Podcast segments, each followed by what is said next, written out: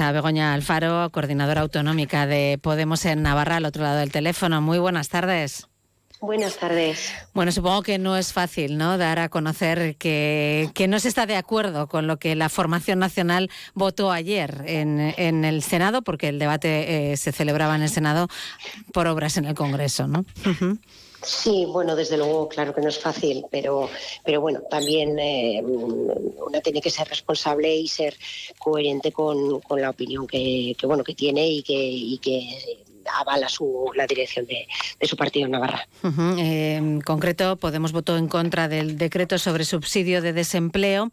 Eh, ¿Pesaba más lo positivo que lo negativo para Begoña Alfaro en ese decreto?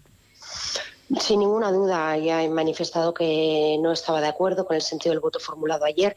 Este decreto contenía una serie de medidas muy favorables para los trabajadores y trabajadoras de, este país, de los que podían verse beneficiados desde ya.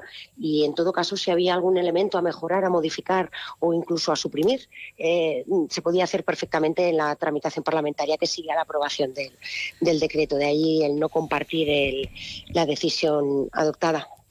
Ahora ya esa posibilidad se ha perdido, claro, con el voto en contra.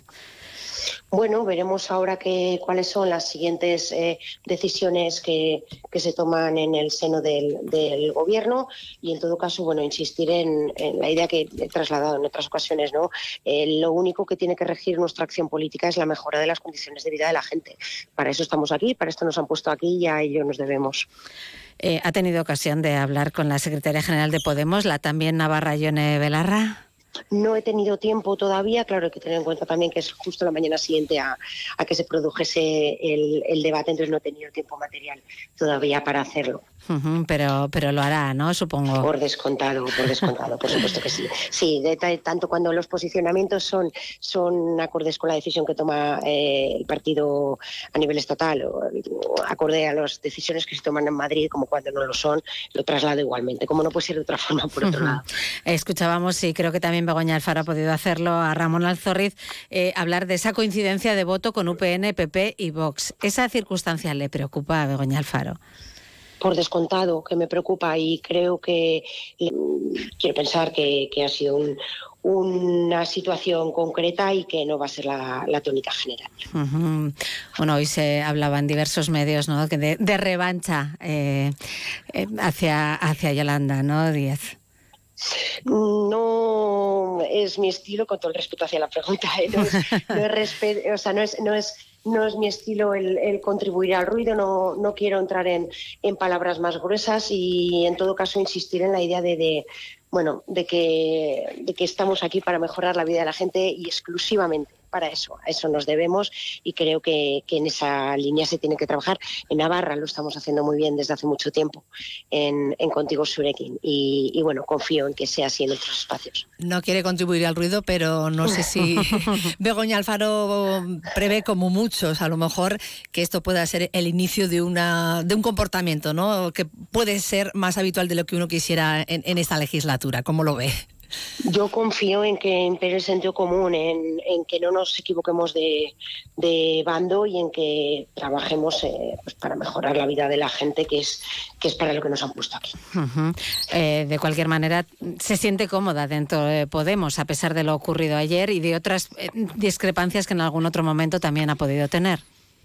Nosotros aquí en Navarra estamos trabajando muy bien, estamos trabajando en un espacio unitario que es Contigo Surekin, que queremos fortalecer, que queremos llevar a más, que queremos llevar a lo más alto y, y vamos, en este sentido esa es la voluntad de todos los compañeros y, y compañeras en Navarra. Yo cuento con el aval de, de, de, la militancia de aquí de Navarra, me siento respaldada en la toma de decisiones tanto fuera como dentro de la, de la institución, por tanto, vamos, Navarra trabajando muy bien, eh, muy cómoda y, y, mucho, y muchísimo que queda todavía. O sea, que no se ha planteado en ningún momento dejarlo, ¿no? Dejar Podemos.